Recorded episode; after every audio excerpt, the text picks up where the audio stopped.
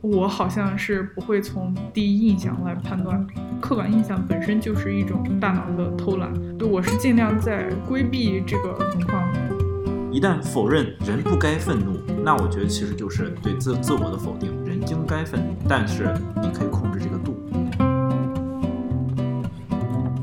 Hello，大家好，欢迎来到一日放风。欢迎，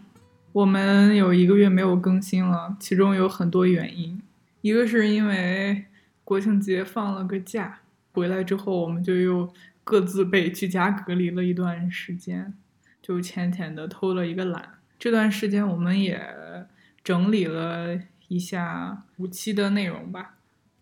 也听到了一些大家的反馈，我们也仔细的思考了一下，我们应该怎么继续来做这个播客，所以可能会更换一下我们的更新频率。应该会放到每两周更新一期。第一季应该有十期，因为我希望一日放风是一个能够给大家带来价值的播客，可能内容并不会特别频繁，但内容一定会有一些价值。嗯，我们发现之前周更的时候，有一些内容其实都没有进行一个很深入的思考，很多可能就是匆匆带过了，也浪费了很多很不错的题材。所以希望能把更新频率放缓下来，把每一个话题和主题都能深深的思考一下。对，翻译成白话文就是前面把话话题聊得太浅，聊完了，现在我们突然发现没有什么素材库可以用了。啊，对，回答几个之前有朋友提问过的，以及对节目的一些反馈吧。就关于职业那一期，这也太太官方了。就是有，就是有一些朋友对有有有人有人吐槽吧，就有点像就是劝大家不去考公考研。呃，这个我没有这样的想法，我是觉得就是你要做这件事情之前，考虑到考虑好这段经历能给能给自己带来的价值。就是考公考研，它是学习成长的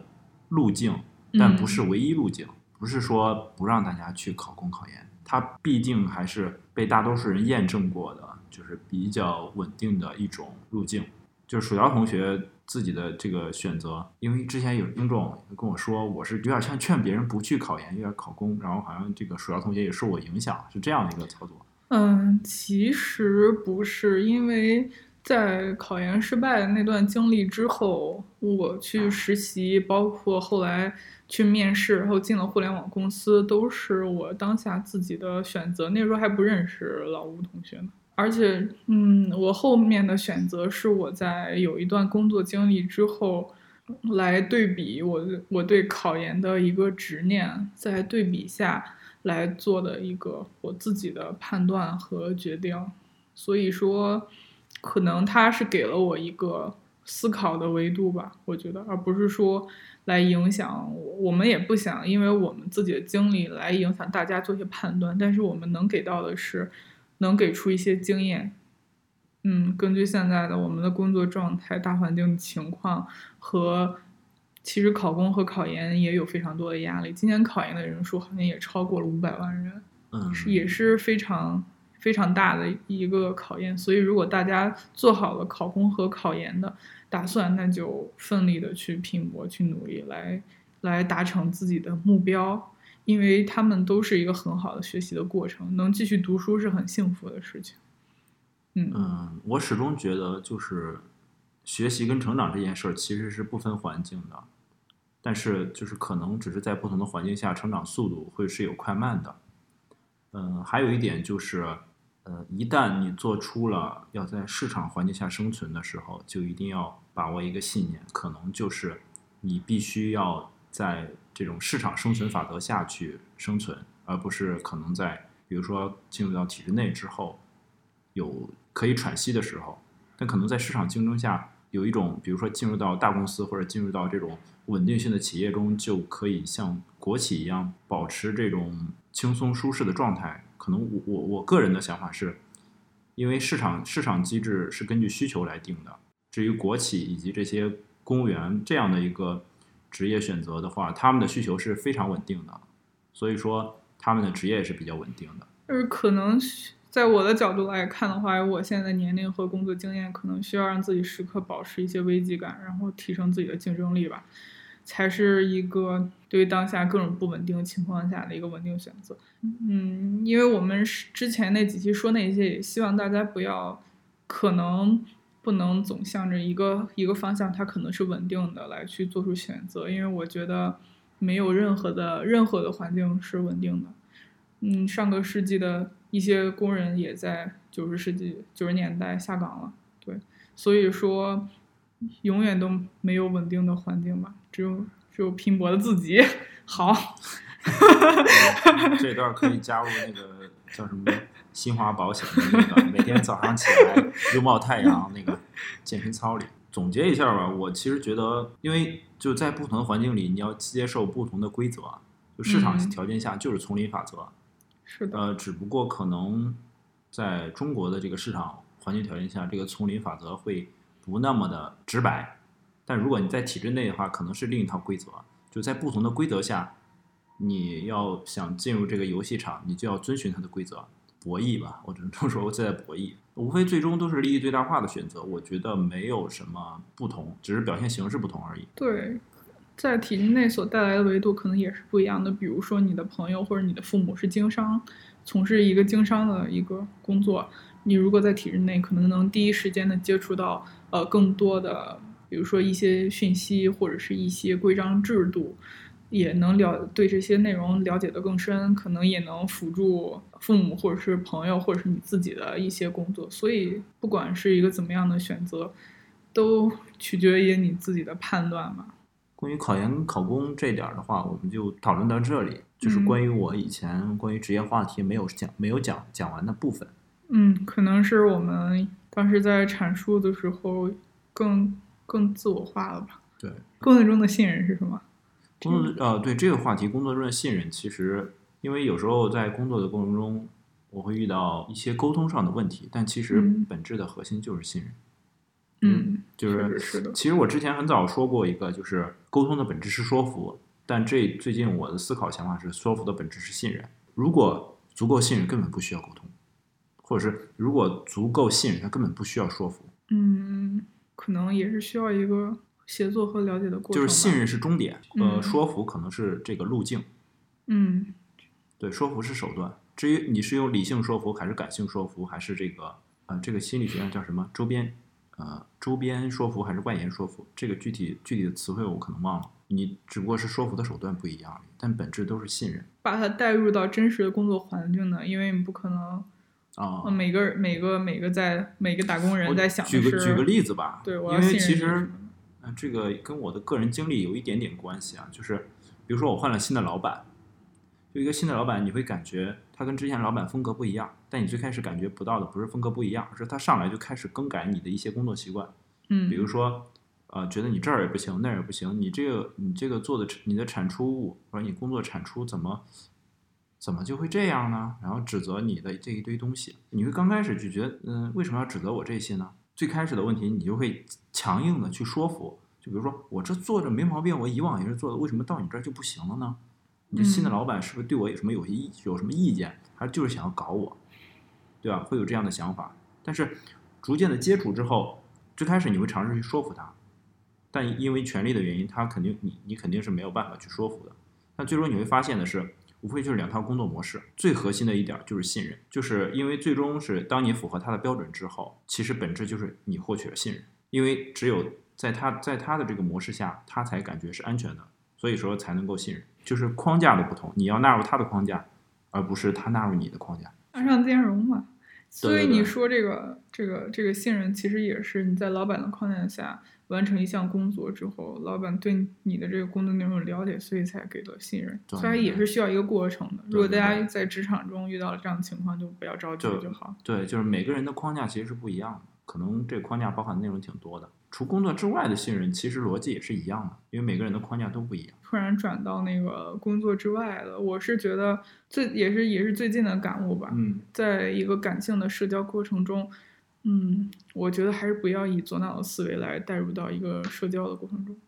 嗯，虽然还没有开始尝试，但是我觉得不使用左脑的一个标准的一个流程去社交是更好的。我觉得，但是本质可能也是一样的。你你去跟朋友去交往和相处，你中就就像你熟悉老板的框架一样，你去熟悉他的习性、他的习惯，然后你们中间有了了解，那自然就有了信任。可能确实也是一样的。嗯。那聊完这个工作上的一些问题，及回答我们之前节目的一些疏漏或者叫补充之后，就是接下来我们就聊聊这个关于我们最近一段时间的一些变化。嗯，薯条同学最近有什么变化吗？虽然节目停更了，但是这个思想没停更的这个一个月，思想的思想在这个宽阔的社会上在不停的奔跑，像一匹脱缰的野马。其实，其实这个一个月的构成就是假期、隔离，然后工作，然后工作危机，差不多就是 就是这样的一个过程。嗯，我因为前段时前段时间吧，我比较当时当时当时脑袋里比较比较烦恼的一个事情，就是我国庆。呃，假期回去很开心的见到了特别多的高中同学，然后我们七七八个人一起剧本杀，然后一起吃饭。我本来以为大家见了面之后会开心的吐槽什么老板、吐槽同事等等，然后结果我同学问的就是你相亲了吗？然后我当时当时听到听到这个这个话题，我就觉得特别不能不能接受。大家才刚刚毕业一年，为什么？已经人生的任务从毕业变到了变到了另另一种。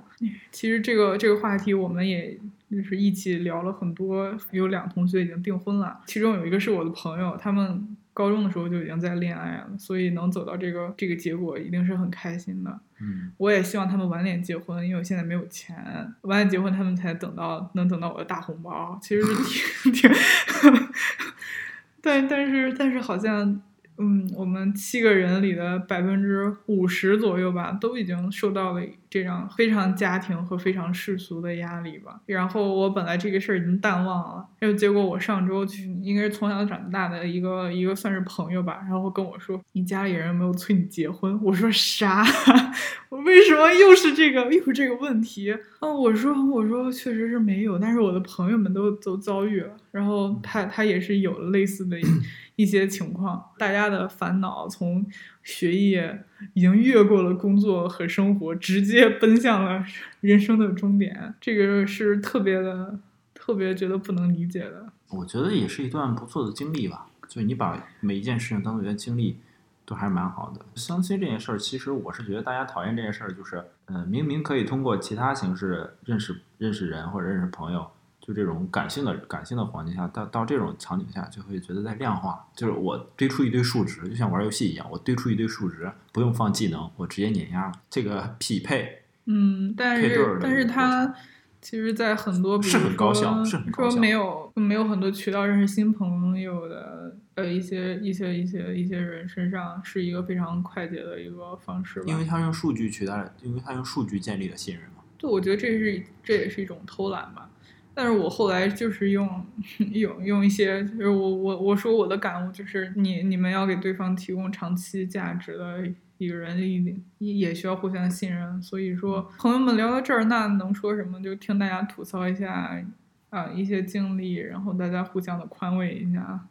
因为每个人都有都有烦恼。就像呃有有一个有一个有一个同学喊他来唱歌的时候，他。他说那天那天要上班，那天是十月一的最后一天假期吧，好像是十月六号吧，十月六号。然后我说怎么着假期还上班？他说说你不知道我已经连上二十一天班了，就是一天都没有休息过。嗯，除了这个，我之前说二十一天学会一个技能，二十一天打卡一个习惯，他已经二十一天玩命工作。但是就是非常的累，然后后面的过程中也一直在一直在接电话，而且这个同学在当时高中的时候，我是一个是一个很飘飘欲仙的存在吧，他就是写诗，然后写小 写小说。然后读书，我们当时还总一起读书，还送给对方过特别多书，跟现实不接轨的一个存在。可能大家已经到了面对现实年纪了，我只有我还在，只有我还在梦里，有可能是这样。但是还是还是很开心，因为我们总有一段嗯时间和精力是在一块儿。就像那同学就是有这样的魅力。感谢剧本杀，我们可能国庆节还会去开心的去 去去玩一场，要不然之前好像没有什么特别好玩的东西。对，剧本杀其实我是觉得是年轻人的这个，我可以称之为酒席跟麻将席，只不过是一个一次性消耗品的这种娱乐娱乐局吧，能感受到社交场，社交场能感受到跟所有都是认识的人一起玩，真的是很对开对对心。，就是这种老友局是特别好的，因为它能脱离掉那种传统的关系，然后带入到新的角色里边。整个都会变得很有意思，嗯，就是有开心有烦恼吧。可能因为那段时间，又或者是这一个月吧，我经历了一个一个很完整的心理状态的改变。哦，嗯，可以讲述一下，因为这一段时间其实我的整个心理状态有点像过坐过山车，从高从从高到低，然后现在又是一个很平静的一个状态，就跟我一个月之前那种平静的状态似乎是一样的，但是又又有点不太一样。嗯，因为这个月经历一些事情和我一些心理状态的变化，让我想到了在录第一期的时候，我想做的一件事情，就是关于自我的建立。虽然当时你总吐槽说这些东西都太虚无缥缈了，但是我觉得，嗯，它在我现在这个阶段是特别特别需要的。嗯嗯，也听了很多，听了一些播客，然后看了一些书，然后包括自己的一些体会，所以我觉得我当下需要做的一些事情，所以就想总结一下，这也是我心理状态的变化，自己经历的事情，还有嗯听到别人经历的事情，包括心理波动了之后，嗯开始就是朝着下一个波动走向的这个过程，就还挺平和的。而我觉得对我来说很重要的就是要建立自信，就是这这已经是你走过的过程了，是吗？嗯，应该是的。就是从自信这个建立的过程，就是你需要找到一个抓手。我我在这种聊天，要我们拉个会对齐一下，真的是。不是，你需要建立一个就是类似于根基一样的，你是基于这个建立的自信，而且这个是不能动摇的，或者是它可以永久的在你心中会自由的。嗯，这个我我还没有找到，但是我找到了一个很好的答案，就是我觉得自信来源是你能处理所有你在意的事情，这就是你自信的来源。嗯，这是我找到答案，因为我现在好像还没有能力处理我在意的事情，比如说我我不停在波动的工作，如果失去了这份工作，我能有呃有信心或者是有准备去找下一份吗？如果我现在已经有了，我觉得我一定是会有有自信的，所以我就想到我自信的一个源头是不是我对一个事情的了解程度，比如说我对知识的了解程度，或者是我对一个事物认的认识程度，可能是带给我自信的一个一个源头。可能后面的有一些观点就是融合大家各种融合杂家的一些一些智慧吧。融合洒家 洒家的这个 智慧。哦，我觉得还有一个很很重要的就是你要警惕习惯性的自责。你有没有习惯性自责的这样一个情况？嗯，特殊场景下会，比如什么样的特殊场景？比如说那种我的低潮期，就类似于我工作上不顺利的时候，或者是我其他能够给我提供自信的这个源头没有的时候，就荡掉的时候，那么其他生活嗯上一些不如意的事情也会，其实它本来就存在，但是之前我可能不在意，但但是当我其觉得你觉得有点儿是你支撑的这个东西突然有点荡掉的话，你就会觉得其他部分也突然的那些负面负面的东西也会突然冒出来，就会整个整个人都会荡下去。嗯，对，这个时候是一定要警惕的，但是呢，不可避免。觉得习惯性自责是什么？就比如说，我今天跟你吵架，或者我跟一个朋友吵架了，我就会想啊，如果我要是怎么怎么怎么做，就不会避免了，会让呃这样的一个情绪一直潜伏在脑海里。这可能是一种后悔啊，等等回忆啊，等等。我我是觉得这样的自责是不好的。一个是他可能并不能直接解决这个问题，它也不会帮助你建立你的自信。你总是来习惯性自责的话，我觉得这也是一种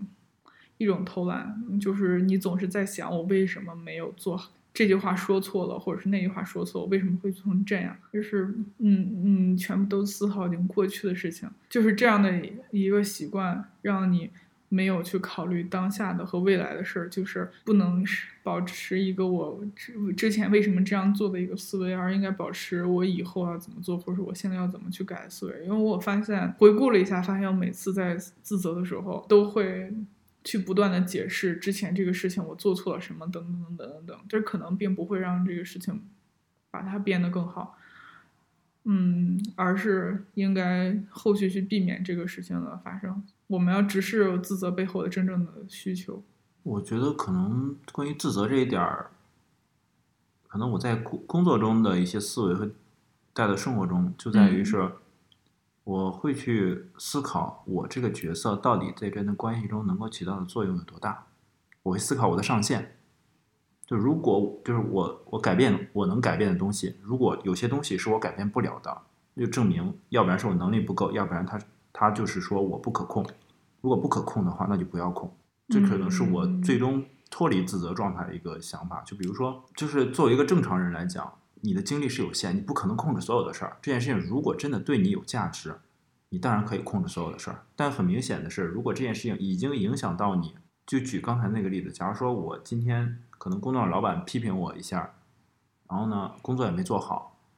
然后呢，又因为这个原因，啊，可能路边的小贩儿，就比如说给我的这个饭菜里边少了量或者怎么着，然后这样一堆事件集合起来，然后因为这个心情又很差，然后呢，跟父母沟通的时候，父母又催你啊，又要干嘛，又一堆糟心事儿堆在一起了，堆在一块儿的时候，你会感觉好像突然就平常觉得那个。深夜就路灯还挺好的，但突然你就觉得那路灯觉得有点特别凄凉，有有这种这种感受。但可能第二天随着环境的改变，太阳升起来怎么着，然后你清醒完之后，当你沉下心来想这件事儿，就是哪些事情是你能改变的呢？虽然是个鸡汤，但是我觉得还是有用。就是我我觉得用个术语的话，应该叫正确归因。哪些部分是因为你的原因造成的？应该加个定语，叫真正的是你的原因。我觉得，我觉得永远都没法在这个原因里找剥离出来，是吧？就是你没法没办法在这儿找到平衡，因为在你的视角里，你是明白，你你是为自己利好的。哦，你你不是全知视角是吗？是这个意思吗？你没法俯瞰的去看这件事情，而且，嗯，还是觉得有一些事情确实不适合用工作的角度。嗯，来去处理不适合用左半球 来来去处理，因为标准化的流程就是标准化流程，他们可能是有因果答案，但是在一些事件上的处理上，它永远是没有没有结果的，因为我们都有主观能动性，我们会有很多的因素来导致这个结果好坏。如果那天小贩多给你打了菜，那这个结果就不一样了；如果那天叔叔阿姨对你很好，然后他结果可能又不一样，所以它是很多重的。多重的因素，就是从一个非常理想化的角度，我肯定还是希望在，嗯，事情在之后，在之后能这段关系或者这个事件事件里面，我哪哪部分是不对的，所以就是不是去自责我说错了什么，我做错什么，而是。找到这一块儿里面我做的哪些错误，在我未来的别的关系里面，我不我要去避免，然后才能达到一个更好的结果。这可能就是，嗯，我们没法改变过去了，但是未来的一些很重要的关系，就可以拿它做一个做一个警惕，然后用一个别的别的方式更更柔软呀，或者是更坦诚呀，或者是更真诚啊一个方式去解决。因为我感觉我跟你相比。我没有特别多的，就是社交的这个经历。我也自己去，比如说去玩剧本杀或者自己去徒步，嗯，也会跟也会跟一些朋友们产生联系。但是在比如说在剧本杀的场合里，我就很难。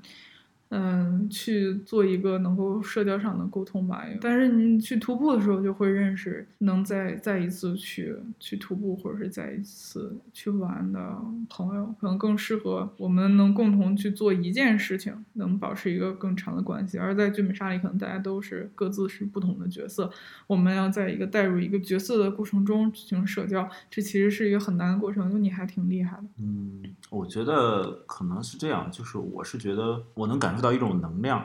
就是这个人身上散发出来的那种能量，就会让你觉得就很，比如说我可能我去加微信的时候，我就感觉这个人就挺开朗外向，或者，嗯，对他他身上有某某种特质，我能感受得到，嗯，他我可能表达不出来特别详细，但是我感觉这个人还就是这一这一刻是很亲密或者是很快，对，就每个人社交场景是不一样的，就适合我们的社交场景可能也是不一样。嗯，还有一个就是关于自信上的，还有两个吧。一个就是我觉得不要放弃自己的思考，就是你有时候需要做一个在一个方面很奇怪的人，可能可能你你做的是每呃每天晚上会比别人多读一个小时的书，你每天可能会健身啊，或者等等更奇怪的一个事情，你会关注一个植物的生长。但是我是觉得要有自己的自己的思考，然后自己关注的事情，要要与主流的价值观保持一定的距离。嗯，这个这个保持距离这个观点，我是在一个很不错的播客主那儿听到，他是是一个心理咨询师吧，所以每次听他侃而谈，会觉得非常的舒服。嗯，从他那儿我就觉得建立自我和找到自信啊，或者什么建立自己心里的韧性啊，这从来都不是一件小事，也不是一件很没有价值的东西，因为你把这些搭建好了之后。会影响你生活的方方面面，不管是你的社交、你的工作，甚至是你对生活的状态，是都有影响的。我对这方面是很欠缺的，所以可能正在经历一个这样的过程。还有一个想想要觉得跟自自信有关的是，不要去比较，因为你在跟别人比较的时候，你其实就是在迎合别人的价值观。嗯，你比如说，我如果硬要跟你比较，嗯，就是你在剧本杀里交了一百个朋友，我只交了一个。我如果想要，我要我也要去交一百个，这其实就是在迎合别人的一种价值观。但是比较，这可能只是一个个很很无厘头的例子。鲁迅曾经说过，这个 不满足，真说过吗？对，不满足是向上的车轮。不满足，这是你的不满足是什么？你看到一些状况才不满足，你之后的一个对象。你要看你你比较的是什么？不，并不是所有的不满足都是向上的车轮。就是有时候我只是概括性的吐槽一下，并不代表它一定有。代表某种特别严肃的含义。关于这一点，自信这一点，就是谈到剧本杀，因为谈到交朋友这个，其实本质上我是没有带着交朋友的目的去的。但可能我是觉得遇到这个人还蛮有趣的，这一个顺水推舟的过程。对对对，我不是抱着交朋友的目的去的，就就就就，我觉得好像又跟我之前做那件事一样。我是觉得这件事聊天就还挺有意思的，就互相聊起来，嗯，就那种突然就惺惺相惜的这种感觉。这也是一种能力吧，一种魅力。不是直接就上头了，就可能两三句话 就上头了，两个人就立刻马上走，就这种挺好的，蛮好的，很需要这种冲动啊。其实关于自信啊，这一点是扯到这个某个领域里边自己的自信。另外一个自信，我可能就是听完这个鼠标同学这一一大番的这个关于自信这个概念，应应该有这种预感，就是夸赞的预感，就是要解救是女王，自信放光芒。一个一个多月不见，你变无聊了。自信是自己的事儿，可以了，就是来分享这个，只是说在我第一期想做一个自我建立的时候，对你的一些回应，也是对我自己的一些回应。我觉得。我逐渐来做这个事情了。楼盖好了，谢谢谢参与参谢谢参与这个施工队建设这些包工头们。谢谢谢谢谢谢谢谢我的包工头们，不管你是写书的还是做播客的，谢谢你们参与这个图纸的设计。然后就是想到还有关于自我建立的第二个维度吧，就是开始是学会关注自己的情绪了，就是去处理自己的情绪。嗯。嗯，其实说实话，我做的第一步是接纳了自己的情绪，就是不管是我的喜悦、我的悲伤、我的烦躁、我的愤怒，就全部都都接纳了。可能现在还没有开始，但但是就是逐步的接受了，就会让我现在觉得我心情还挺平和的。我之前我不知道是受呃是听了你的一些观点，还是自己自己看到了一些观点。我是觉得坏情绪和不就是情绪是一个比较负面的一个东西，但是我忘了又是哪个哪个包工头给的 给的这个给的这个一些一些想法和一些探讨吧。听了他的一些一些描述，其实情绪是当下能驱动自己去做一件事情很好的工具，尤其是愤怒。嗯，愤怒这个情绪，它，你看你在什么时候会产生愤怒？就是可能是在。你没有能力去处理一件事情的时候，所以这个愤怒可能会驱动你来增加解决这个问题的能力，它可能是一个很好的工具。嗯，然后我我应该是在 Steve 说这个播客里，嗯，听到这个他分享一期关于人生意义的内容，就是很多人在找人生的意义，意义这个这个议题被很多人批判，很多人否定，就觉得这是没有没有没有价值的一个东西，但是他。在他的视角，他来阐述意义是一个什么？意义意义是一种长期的情绪，因为情绪都是非常短暂的，它来驱动你做一些事情，但是它的这个时限并没有很长。但是意义，它是一个能长线驱动你做完成你想做的事情，或者是你想要成为的人的一种很好的工具吧。所以它更像是一种非常长期的情绪。这可能也要考虑到，我忘了我第一期说要整什么什么意义来着。突然他好像也有答案了。我是觉得好像给他扣了一个这样的帽子，嗯，确实能更好的帮助自己去做一些事情。嗯嗯，而且如果给这个意义带一个很好的一个桂冠的话，我觉得，嗯，你想成为的目标可以设定一个非常宏大的、非常野性的、非常大的一个一个目标，而不是生活中一些很平常的一些一些小事。你可能想到这个的时候，你也会觉得很很冲劲儿吧？有什么想吐槽的吗？我不是机器人，就是你想 吐槽，我就能随处拿出段子来。这点我其实也特别想。然后我就想到自我建立的第三个维度，就是我开始恢复了我生活的秩序。哦，因为我我是觉得我最近经历了情绪和心理变化的很大一个波动，然后我就做了一个很多年都没有做做的事情，就是相对的开始，也是恢复生活秩序的一种吧。嗯，改变了一些我生活习惯。我现在已经坚持了一周半了吧，就是都没有超过十二点睡觉，那可能十点多或者是十一点就已经进入睡眠了。然后我现在生物钟又调整到了我大学的那个时段，我每天可能六七点就会醒，这是一个很我我我觉得在刚开始调整的时候，每天都困得不行，现在两周了，好像更也不需要二十一天就能养成一个习惯。嗯，就开始逐渐的觉得，开始恢复了这样一个小小的秩序之后，我觉得我的精神状态 都变好了，甚至早和晚都能空出一段时间来运动，确实是非常非常神奇的。然后在做很多事情同时，也能保持阅读，然后也能保证工作，甚至还能保证娱乐，非常的神奇。就是昨天双十一我也没有落下，该付定金的也付了。付完戒指就是睡觉了，开因为早起开始有了个习惯，其实还挺没用的，就准备了一个小本本儿，把今天要做的事情列一下。我我昨天列的就是第一个要写一下播客的大纲，然后第二个是嗯要要要读完什么什么书，然后第三个是双十一我要买的是什么什么，我要买洗 洗衣液，我要买护发素，我要买眼霜，然后什么什么几个列下来，然后我昨天就挑了这几个，付完定金五分钟就结束了战斗。好像在另一种情况上节约了一些时间吧，还挺神奇的。早睡早起好像真的能给，也不算早睡早起的正常作息。对，算是正常作息吧，在我们这个行业里也很正常。再早就就不行了。嗯，那就还是会对生活有些改变的。我同意你的观点，就正常作息真的好，因为我面临的状况跟你刚好相反，因为我面临的九九六的这种状态，就是。所谓的项目冲刺这个这个阶段，就是我明显的感觉到，就是年龄在这个年龄跟精力在这件事情上非常的不够用。就每天可能睡觉的时候都已经十二点了，第二天早上又要，嗯，可能因为我回去之后还要再就做点自己的事情，可能看书什么的，已经睡觉的时候差不多都已经到一点到两点之之间了。嗯，因为我们每天都会留出大概一到两个小时属于自己的这个所谓的独自相处、自我相处进进修时间啊，对进修时间。对进修时间，就可能会读点其他类型的书啊，或者是其他的这种其他的信息摄入吧。然后是基本上睡觉，可能基本上每天也就六个多小时的睡睡眠时间，其实是超困。所以说每天我工作状态其实并没有想象中那么好。以前的话没有九九六的工作状态，差不多是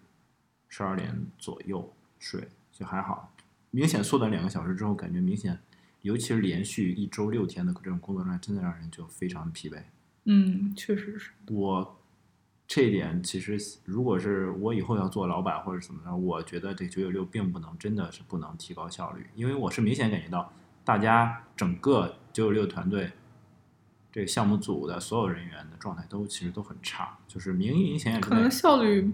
不还不如对对，我我对对对，我其实可以直接明说，就是明明这个工作量可能在五天的时候也能完成，但现在大家有点为了这个九九六所谓的这个。收入啊，或者是这些，在我觉得有点在消耗自己，是吗？对，在消耗自己。那可能我是觉得时间还挺宝贵的。嗯，就所以说，我是觉得不是很好。如果这样纯粹的消磨的时间，但其实你要说打工给老板打工也是在浪费时间嘛，那要看自己怎么去定义了。嗯，嗯，就是可能一些规律被被打破了，所以，所以我真的觉得就是是有秩序的生活还还挺好，它并不是一个很很刻板的东西。嗯，还有就是最近能明确的感受到，就是你做一些事情的时候，时间是流逝的飞快的，然后但是你做很多事情的时候，时间就变特别慢。心流是吧？嗯，对，所以我现在就觉得，有时候强迫给自己创造一些陌生感，可能也是一个好的事情，但是还可能都还在探索中。但是我觉得把它呃说出来，或者是对我自己都是有一些价值的。嗯，尤其是自我建立这块儿，我觉得这个价值还是很大的。嗯嗯，因为所有的东西都是以你自己为锚点，然后往外去延伸的。我觉得，如果能把这儿做得特别的好，可可能会呃解决掉很多社交上的问题，很多工作上的问题，甚至是你自己的焦虑感，都会把它去解决掉。嗯，我觉得你已经提前完成了很多人想要完成的工作。我是纯粹的这种夸赞，就是因为我可能在这个年纪的时候做的不一定有你好，或者是根本不如你。我那时候还挺迷茫，也没有人就是跟我说这些，或者是我自己也没有更多的这种信息信息的这种摄入啊，包括对时间的这种紧迫感，包括自己去呃强有力的去规划自己的生活。去按照一个比较标准化的秩序。可能最近想分享最后一点就是，我觉得人们还是很需要花些时间想想你要怎么讨好自己的。我发现可能前几个月，或者是前段时间，甚至可能是生活的很多的很大多数的部分，我总会把一些一些快乐、一些希望寄托在别人或者别的事情的身上。但是你等到你等到他们逐渐的破碎，你的一些心理的防线都是会崩溃的，甚至很大程度上会影响到你的生活状态、你的精神状态、你的心理状态。所以我觉得要把一些寄托放在自己身上，就是你自己来掌控，是是很好的一个一个选择。所以我觉得这可能也能对应上。我觉得恢复生活的秩序、规律的去生活，可能是能就是能防止这个事情发生的一个很好的一个方式和办法。因为你遇到一些很重大的事情，比如说我失业了，比如说我可能家里有亲人去世了，我还能保证一个我每天都能好好吃饭、好好睡觉来处理这些事情的能力。我觉得这个这是很这是很难的。我觉得我现在就就还做不到，因为我前段时间跟一个同事聊天，他说。如果我失去了这份工作，我买了一个运动手表，那我就去运动，我这三个月就去运动，然后我等到明年，明年再再重新去规划这个事情，我就觉得，我觉得这太牛了，我不可能有这样的心理状态。我去年在更换工作的时候，我那一个月我在职，我有我有，我都是就是都是哭着，就是呃这个 offer 没了，我就就哭，就崩溃的不行，所以就就是非常我非常缺失这种。这种很很牛的信念感，就这样，我觉得让自己开心是挺挺重要的。嗯，接下来聊聊我十一之中，就我觉得对我影响，就这段时间的一些对事情是吗？嗯，对，我就买一些证券类的书，嗯，然后读了一些，就我前面关于职业一些分享，市场市场的这个规律，包括体制跟市场的这两个讨论，其实也是我在读证券类的书的时候。一点新的想法，嗯，还有那个，我又重新把那个《遥远的救世主》那个影视版的给看了一遍，就是又有又有了新的思考。嗯，可能这段时间，我是觉得，就不同的人在面对同一件事儿的时候，会因为他的这个生长环境，或者是他的这个阶段性的思维，会产生不同的想法。最终，这个谋局者的这个角度来讲，可能我们需要的是一种就是。可能我在大纲里写的，就是关于我们不要有这种被害者心态，就是受害者心态，就是好像所有人都是针对我，但其实他们只针对这件事儿，就不是针对你，只是针对这件事儿而已。你只是这个事事件参与者的一个要素，或者是一个角色而已。嗯，这可能是我再重新看的，不管是《遥远救世主》还是那个关于这个朋友或者价值这块儿的一个思考。在其实我的大纲里边写的这段，就是认识了新的朋友这个这个东西的时候，嗯，因为也是有一段经历啊，也是认识了一些朋友，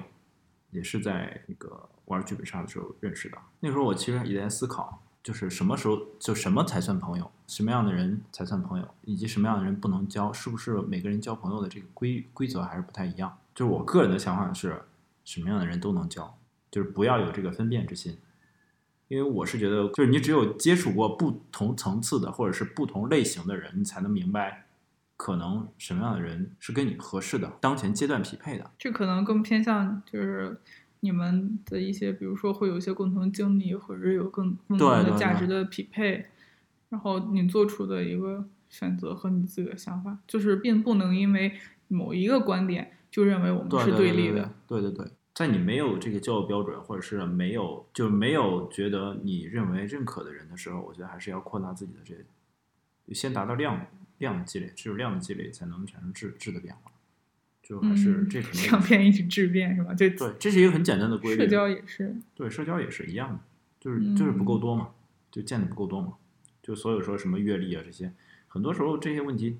就都是量的原因，跟跟质没有关系。那这个事情就是。这这这这个维度更像是一个广度嘛？那你觉得深度呢？就是我可能只认识十个人，但是我对他们都非常的了解，这这反而我跟可能十个人里面，我跟五个人都是朋友，但是要比我认识一百个人，我对他的了解可能都相对浅显。我在这一百个人里面，我只跟一个人是朋友，甚至都没有朋友。就是，但是这个朋友的界限也肯定是要靠自己来划定的嘛。那你觉得你怎么来看待这个？嗯，我觉得是长短期，就是时间是吗？对，就要拉长时间轴，就只能是只一般时间是最好的答案，因为一个人能提供价值，他不可能能够永久提供价值，就是因为这个好像有点功利了啊，就是比如说所谓的这个价值规律，就是无非就是提供物质价值跟精神价值嘛，就是大家去交友，就是大家啊，就好像前面说的那个。大家说是不功利，说什么这个人只是跟他有趣，但有趣本身就是一种，因为他让你高兴，他让你开心，他让你觉得就是有一种正向情绪。嗯，就是所以说我我很不想去定义这件事儿，但是但是一旦定义了，很多事情都都比较容易解释一下。然后关于情绪这块儿，我觉得其实这段时间我的情绪波动也挺大的，因为嗯因为挺多意外的事情发生。如果不按照解释的思路去去理解的话，我觉得这是正常的。嗯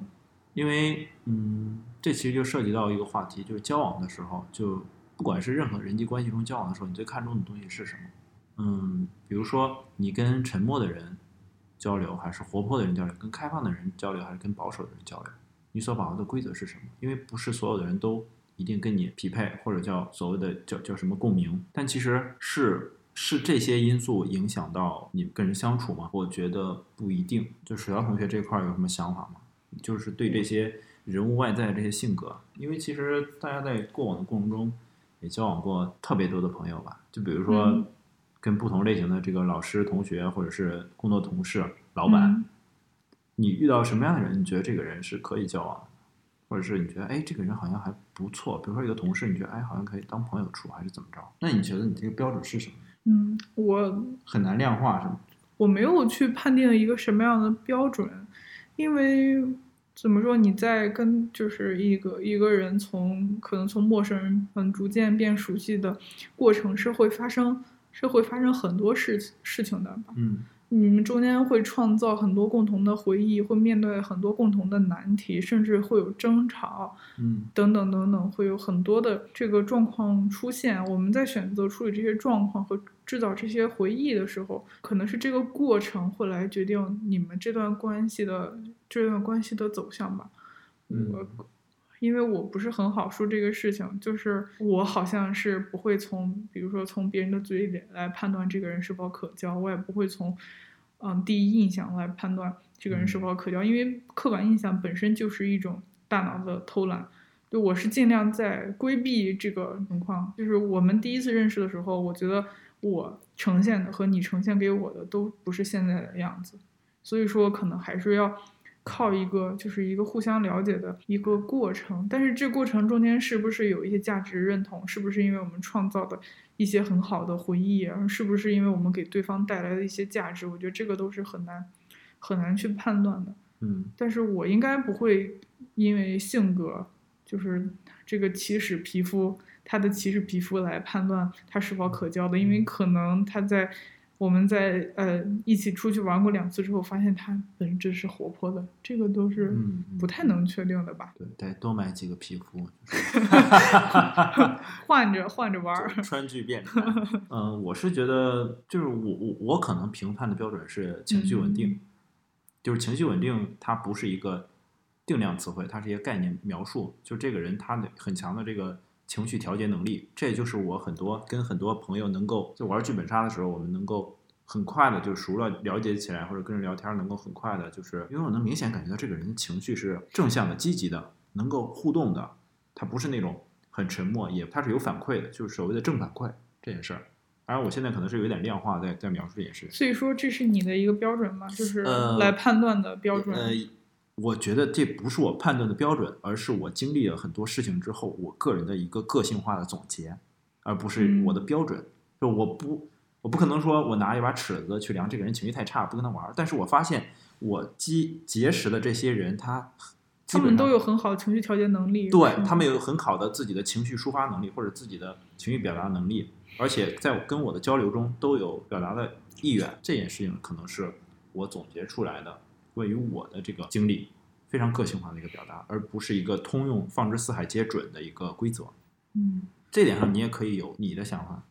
这个，因为我我首先就先说，可能也是我们刚才提到的同样的情况，就是我并不并不能深入的了解你是怎么来做出这个判断，但是在。在这个阐述的过程中，我是我是觉得，如果我作为你的朋友，我会很就像我在给我的老师填一张答卷一样，就是他像给了我一个，就给我一个判断，你会生气，你会你会暴躁，你会悲伤，你会等等，你没法控制你情绪，你你不适合来跟我做朋友。因为我是觉得，就是我对所有的情绪都是保持一个接纳的状态，因为我本身就是一个非常敏感的人，就是情绪很丰富的人，我是觉得。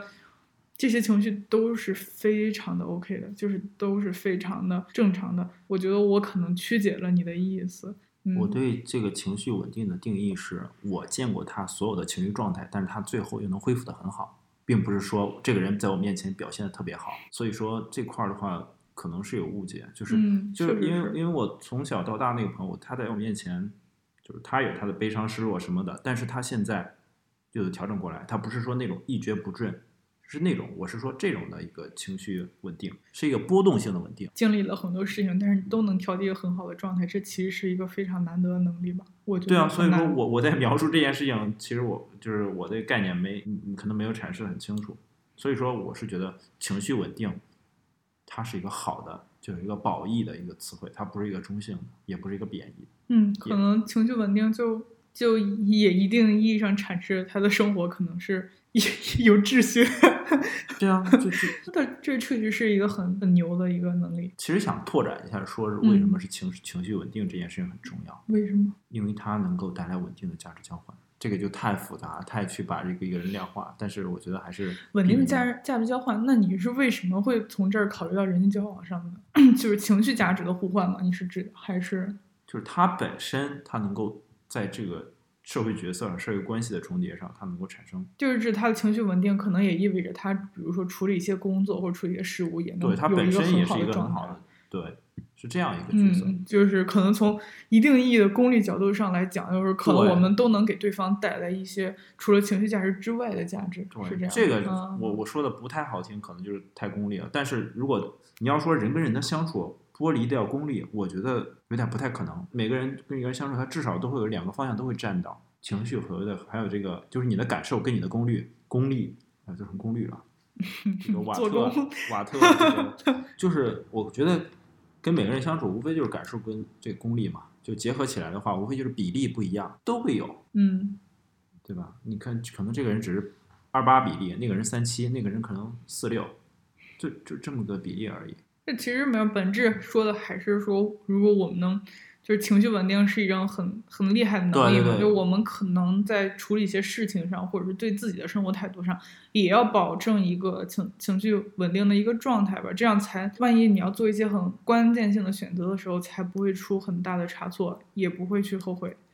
这可能也是这样因。为因为我是觉得，就是让像那种因为情绪的不稳定，有很多社会恶性事件。嗯如果这个人得不到更多关注的话，他的状态依然是蛮好，就是依然是挺好，那就证明他有很对强自己他自循环很。对，他就是，所以说我说这个情绪稳定是指的是这个意思。我我为什么觉得在剧本杀里面交到这些这些朋友就觉得挺厉害？就我们都不认识，第一次见面，能能感受到这个人是是至少在这个角色中局面中，他是一个很真诚的一种状态。就是你想一堆陌生人莫名其妙坐在这儿，就是突然就是就大家都很尽兴，然后大家都很在这个局面中获得到了自己这种独特的体验吧。我是觉得这个挺厉害的。我可能没有量化出个标准，但是我觉得这样的人，我我想认识一下，就是这么一个简单的诉求。还有一个就是在交交友的这个过程中，肯定会遇到波折，但是遇到波折的时候该怎么去做？嗯，嗯，应该用非理性化的语言去描述吧。就是怎么说？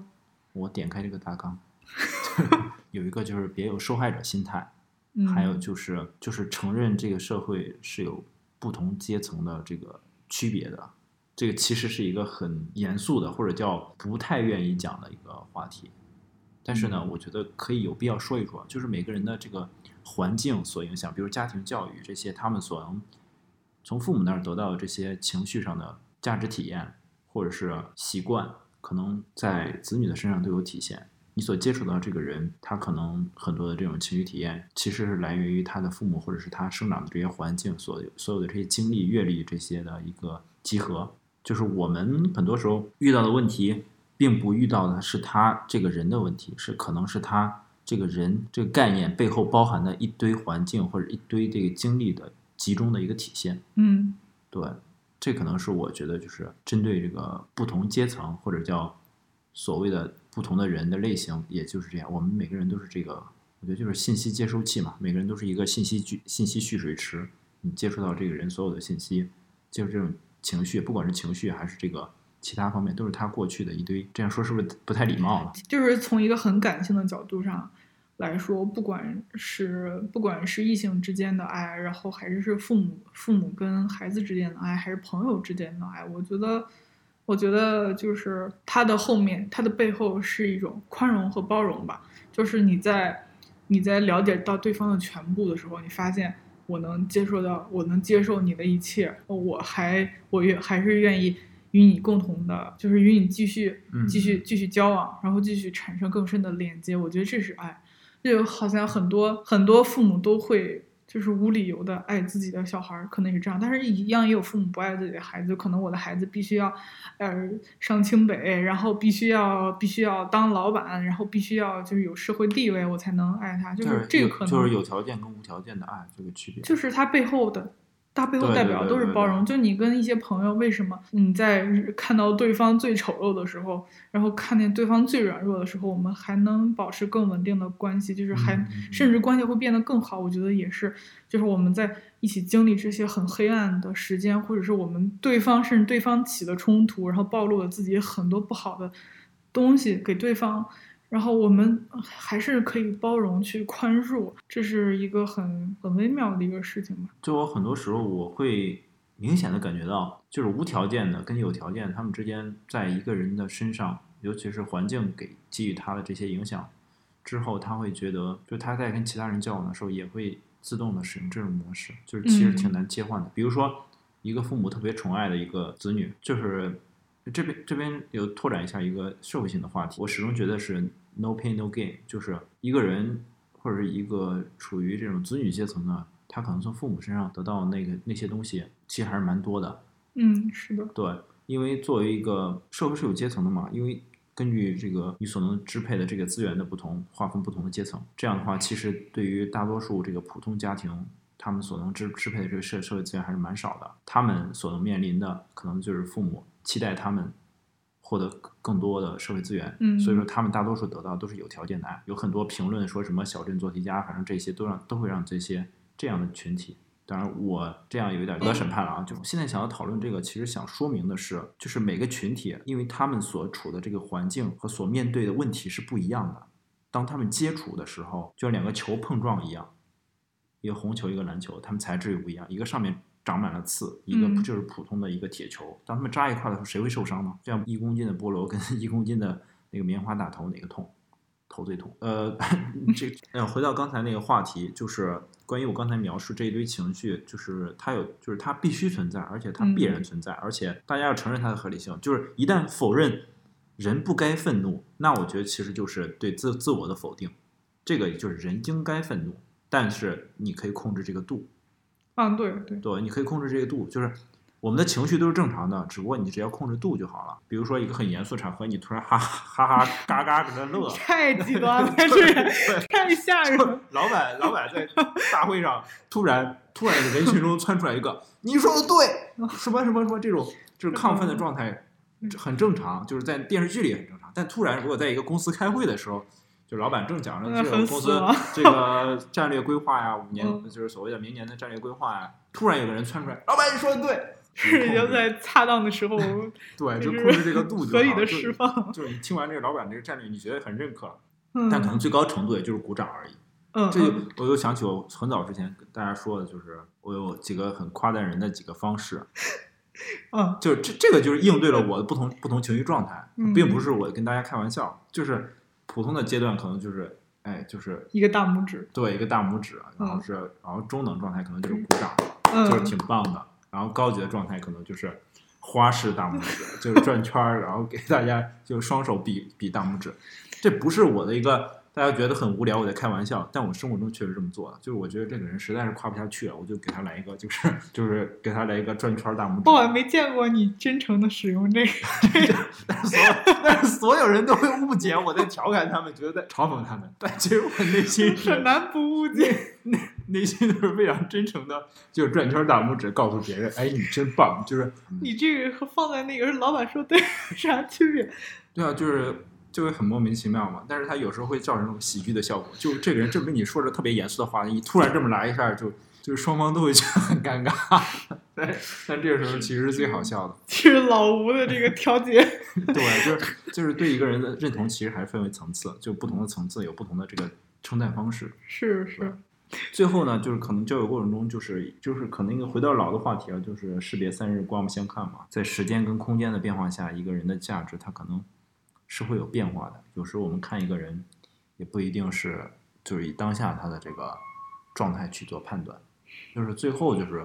我们做好自己的价值的事儿就行了。这可能是我过去一段时间，反正多方面的一个收获吧，不能算是一个很精确的一个整理，但可能会给大家一点帮助。就发现我们就是我们两个对于近期的分分享，刚好一个是一个是算是向内的吧，一个是向外，但是好像本质就是，如果在我的角度上来说，如果比如说我能达到我刚刚说的自信，然后呢，我能很好的处理我的情绪，然后我也能关注我的情绪，然后我能保持我的生活的秩序，然后其实是能影响到。呃，你刚刚说的社交，不不过不过因为我今天讲所有的事情都是以我自己为出发点，想说的就是我们可能第一位的就是要要讨好自己，就对我来说是一个很难的一个能力，而且也是很难去把握的尺度。但是以我现在来看的话，让自己变得更好，那可能以我为中心的所有的关系都会变得